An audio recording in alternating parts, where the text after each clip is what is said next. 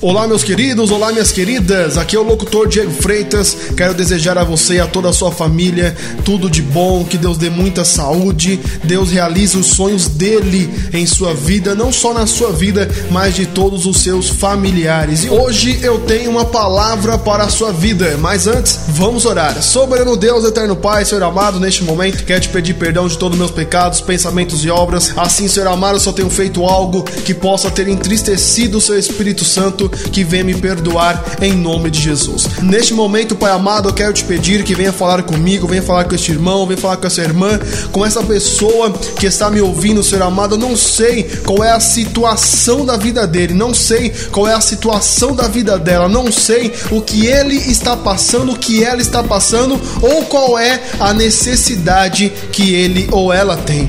Mas, Pai amado, assim como ele, eu também tenho as minhas necessidades, eu também tenho, Senhor amado, as minhas vontades de ouvir a sua voz. Eu preciso sempre estar ouvindo a sua voz, porque nós sabemos que a sua voz é o nosso guia. A sua voz é onde nos mostra se estamos indo para o caminho certo ou o caminho errado. E assim, Pai amado, aquele músico que utiliza o som de corda, percussão ou instrumento de sopro, meu Pai amado, que faz a nota que ele quer, na hora que ele quer, do jeito que ele quer, eu venho te pedir, Pai amado, que venha tomar posse da minha vida, que venha, Senhor amado, me usar como instrumento instrumento em suas mãos e que a partir de agora não seja o Diego falando, mas seja o Senhor falando. Coloque a minha vontade de lado, o meu jeito de lado, os meus pensamentos de lado e faça a sua vontade. Que não seja mais o Diego, mas seja o Senhor falando comigo, primeiramente, e com todas essas pessoas que estão nos ouvindo. É o que eu te peço e te agradeço em nome do Senhor Jesus. Amém e amém, Senhor. Abra a sua Bíblia em 1 Crônicas, capítulo 16, versículo 1, que nos diz: Trazendo, pois, a arca de Deus, a puseram no meio da tenda que Davi lhe tinha armado, e ofereceram holocausto e sacrifícios pacíficos perante Deus. E acabando Davi de oferecer os holocaustos e sacrifícios pacíficos, abençoou o povo em nome do Senhor e repartiu a todos em Israel, tanto a homens como a mulheres, e cada um pão e um bom pedaço de carne e um frasco de vinho. Né? Este capítulo 16 ele é a continuação do capítulo 15 que fala sobre a arca. Aonde a arca estava, o próprio Deus estava. E isso foi o que Deus deixou claro, que aquela arca era a presença do nosso Deus. Então, meu, meus amados, hoje eu quero te fazer uma pergunta. Como é que você sabe aonde você está, no ambiente que você está, se Deus está presente? Aí eu te faço uma outra pergunta. O porquê que Deus fala na sua palavra não se faz mais presente em templos feitos pelas mãos dos homens, e sim se faz presente na igreja verdadeira, que a igreja verdadeira, todos nós sabemos que somos nós, que somos chamados de templo do Espírito Santo. A pergunta que vem é essa: o porquê que Deus ele fazia parte, ele é, se demonstrava, ele se mostrava, né, no meio do povo como uma arca, como um objeto, e hoje em dia não. Você já se perguntou? Porque, amados, nós agradecemos muito a Deus que ele fez desta forma, desta maneira. Hoje ele não, ele não está presente no templo físico, por exemplo, ele não está presente no templo de Salomão, aqui em São Paulo, né? Ele não está presente nos grandes templos de grandes ministérios das nossa, da nossa nação. Ele não está presente em grandes templos do mundo inteiro, né? Um dos maiores templos evangélicos do mundo inteiro está lá lá na China, né? É um dos maiores, milhares e milhares de pessoas cabem naquele templo. Por que que Deus fala que ele não está presente lá? Porque, amado, imagine se Deus falasse, ó, eu tô presente no templo X. Eu tô presente no templo W. Eu tô presente na igreja tal. Eu tô presente na igreja tal. Ó, na outra igreja ali eu não tô lá não. Se Deus estivesse presente fisicamente só nos templos, hoje, amados, ia ter gente fazendo guerra, ia ter gente querendo tomar o templo um do outro por causa disso. Se Deus fala que não está presente nos templos, já existe guerra de igreja contra igreja, já existe guerra de religião cristã contra outras religiões que dizem adorar o mesmo Deus do que os cristãos, mas seguem uma outra doutrina, um outro costume, já existe guerra entre eles. Imagine se Deus tivesse falado que está dentro do templo, né? Ó, você, o homem que fez um templo com as suas mãos, eu tô lá dentro do seu templo. Imagine, amada, a guerra que não ia acontecer. Mas não, Deus deixou bem claro que ele está presente não no templo físico, mas no templo. No templo?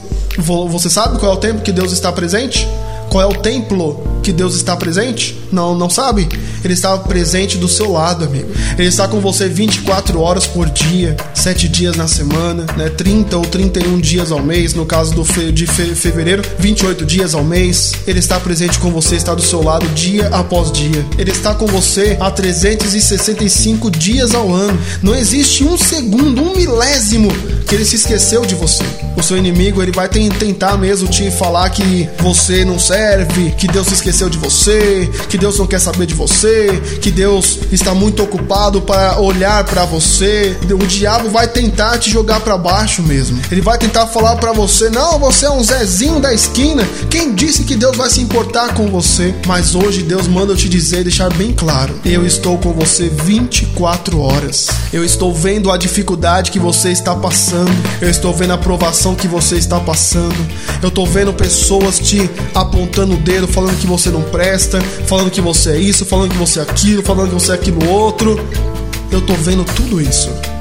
Só que o Senhor mandou te dizer hoje bem claramente: Ele está vendo tudo, mas se você não o convidar, vou repetir, Ele está vendo tudo, mas se você não o convidar a te ajudar a resolver os seus problemas, as suas dificuldades, ele vai continuar apenas olhando, amigo. Mas Diego, ele tá vendo a dificuldade que eu tô passando e vai esperar eu convidar ele? É. Perceba que na palavra do Senhor nos fala, no Novo Testamento, né, em Marcos, Mateus, Lucas, nos deixa bem claro que Jesus nunca, nunca, eu repito, nunca realizou um milagre sem a pessoa que precisava do milagre pedir para ele. Perceba que teve ali cegos, que Jesus chegou perto dele e falou assim: Você quer o quê? O que você precisa? Qual é o seu milagre? Outros ali ele falou: A pessoa ali jogada no chão, paraplégico, não sabe, não conseguiria andar, e ele per perguntou: O que você quer? O que eu posso fazer pela sua vida?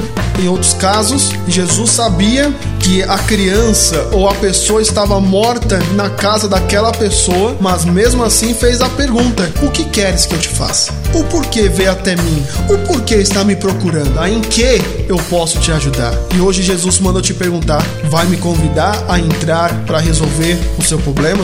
Vai me convidar a entrar para resolver e ajudar a mudar essa situação da sua vida?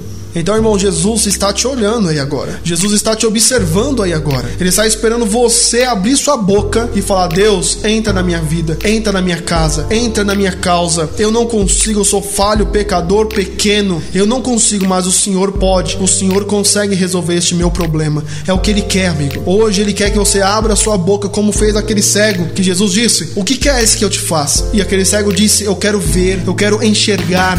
Então, o que Deus quer ouvir da sua boca é isso. Abra boca e diga: Deus, eu preciso, Deus, eu necessito, Deus, eu preciso de resolver essa causa, Deus, eu preciso mudar a minha vida, Deus, eu não aguento mais a vida que eu estou levando, Deus, eu entrego a minha vida nas Suas mãos.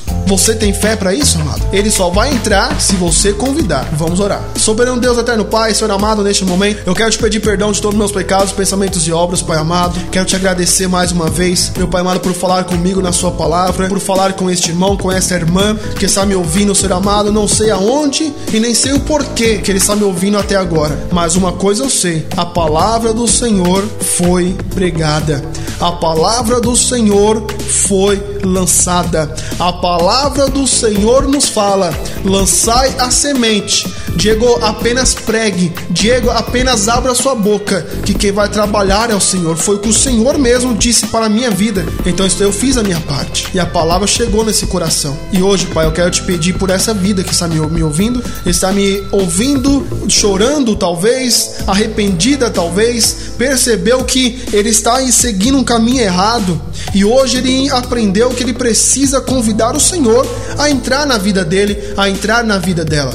Então, neste momento, Pai amado, ouça a oração dele. Pai amado, eu não vou pedir para o Senhor fazer milagre na vida dele, não. Eu vou pedir, Pai amado, para o Senhor ouvir a oração dele, a oração dela. Se ele ou ela estiver pedindo para o Senhor entrar na vida dele, entrar na vida dela, mudar o cativeiro dele, mudar o cativeiro dela, o Senhor pode entrar, porque eu sei que o Senhor pode fazer coisas grandes. Mas o Senhor disse que está esperando o convite dele, o convite dela para entrar e mudar a vida, não só dele, mas de toda a sua família. E é o que eu te peço e te agradeço em nome de Jesus. Então, amados, se você quer receber essas mensagens que eu envio para os nossos amigos no WhatsApp, toda segunda-feira e quinta-feira às 7 horas da manhã, quero te convidar a ser o meu amigo também no WhatsApp. Quer receber essas mens mensagens? Me adiciona lá 11 94648 8893 11 94648 8893. Eu quero enviar diretamente para você essas mensagens que eu envio para os nossos amigos deste aplicativo, tá bom? E eu quero também te pedir mais uma coisa: me ajude no evangelismo, ajude essa palavra, essa mensagem, este áudio a alcançar mais vidas. Mande para um amigo, mande para uma amiga, não só para um, mas eu quero te convidar a enviar para 10. Me ajude no evangelismo evangelize 10 pessoas no seu WhatsApp ou no seu serviço, no seu amigo, é, manda a mensagem para ele, tá bom? Eu quero desejar tudo de bom para você e sua família, que Deus abençoe e dê muita saúde a todos vocês. Até a próxima, se Deus quiser. Tchau, tchau e tchau.